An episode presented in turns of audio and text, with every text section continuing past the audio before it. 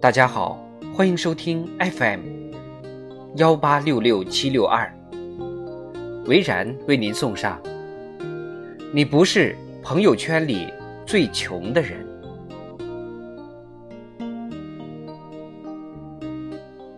看朋友圈，你会不会觉得很多人比你有钱？他们买着你买不起的衣服，在你觉得很贵的餐厅里就餐。猜猜看。你所在的城市，有多少人比你更有钱？你会不会觉得身边的很多人都比你有钱？不光你是这样，大多数人都有这种感觉。英国埃塞克斯大学的威廉·马修斯教授在2016年的一项研究中揭示了这个现象。研究者招募了190个。年龄在十八至六十七岁的人，让他们估计一下，在参与实验的人中，有多少人比自己有钱，又有多少人比自己更穷。结果，大多数人觉得比自己有钱的人更多。他们估计有百分之五十九点一的人比自己有钱，他们觉得比自己穷的人只有百分之三十七点一。参与这次实验的有年轻气盛的大学生，有历经人间百态的花甲之人，也有三十而立的壮年之人。可他们都觉得自己的钱不如其他人多。我们为什么会错误的以为别人比自己有钱呢？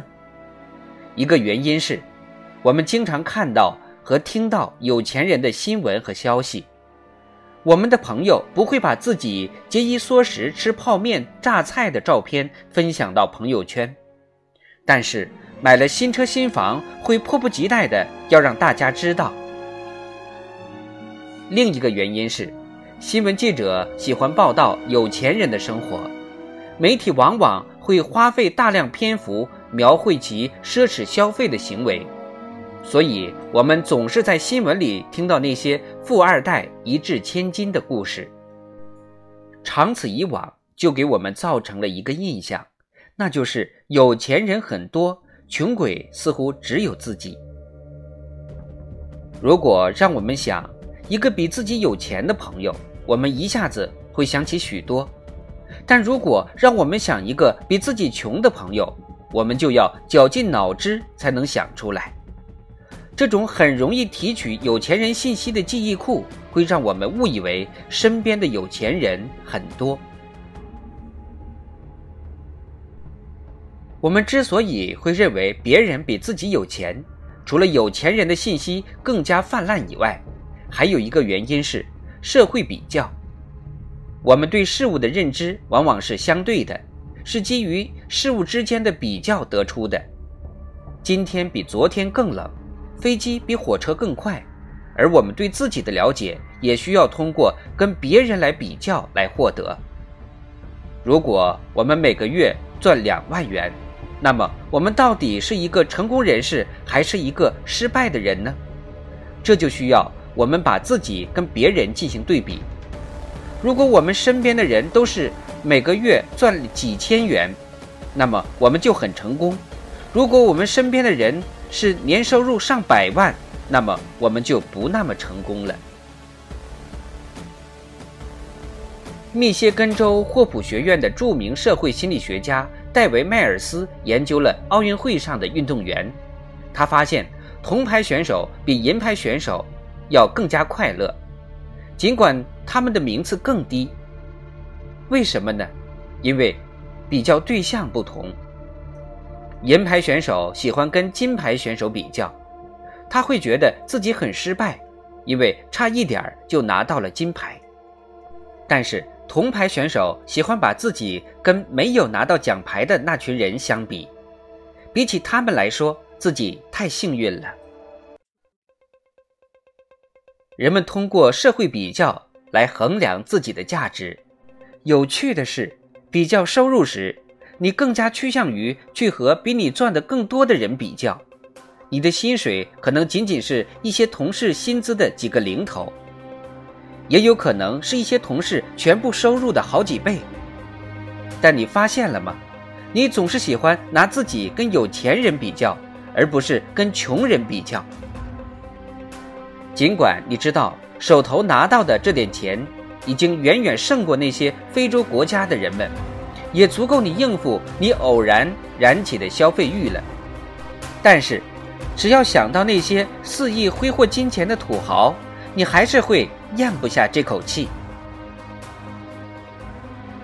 一九九三年，美国证监会发现了一件很可恶的事情：从一九七八年开始，上市公司 CEO 的薪水就上涨得很厉害。一九七八年，CEO 的薪水只是普通员工的三十六倍，可是到了一九九三年，就变成了一百三十一倍，造成了巨大的贫富差距。为了让 CEO 们停止给自己加薪水，证监会想到了一个好办法。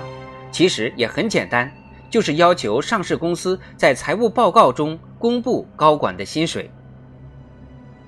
他们的想法是，该措施实施之后，所有上市公司 CEO 的薪水都被赤裸裸地展现在众人眼前。比起普通员工，他们的薪水的确高得离谱。这样一来，CEO 们就不太好意思给自己太高的薪水了。但是。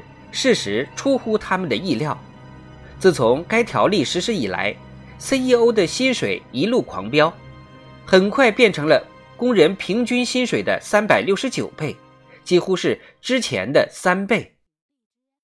这是为什么呢？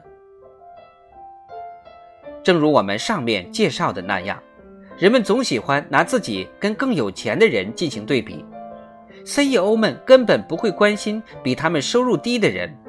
他们眼里注意到的只有别家公司的 CEO 更高、更惊人的薪水。这样一对比，自己的薪水似乎不足挂齿，甚至少得可怜。于是，他们纷纷上调自己的薪水。这就是向上比较的力量。即使 CEO 的薪水已经是普通员工的一百多倍，他们还是会觉得自己薪水太低。这样的例子比比皆是。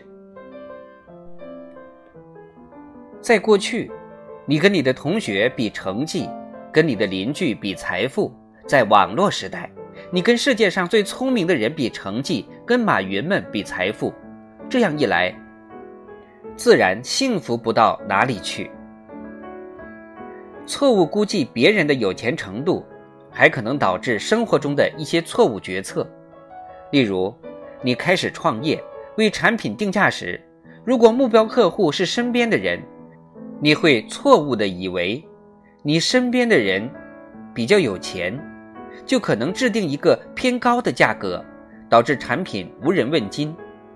又比如拍卖竞价时，如果你认定其他竞争者更有钱，你会给出更高的价格，你就可能过早的放弃竞价，或者盲目的开出高价。所以，你绝对不是朋友圈里最穷的那个人。如果你这么想，那只是一种幻觉。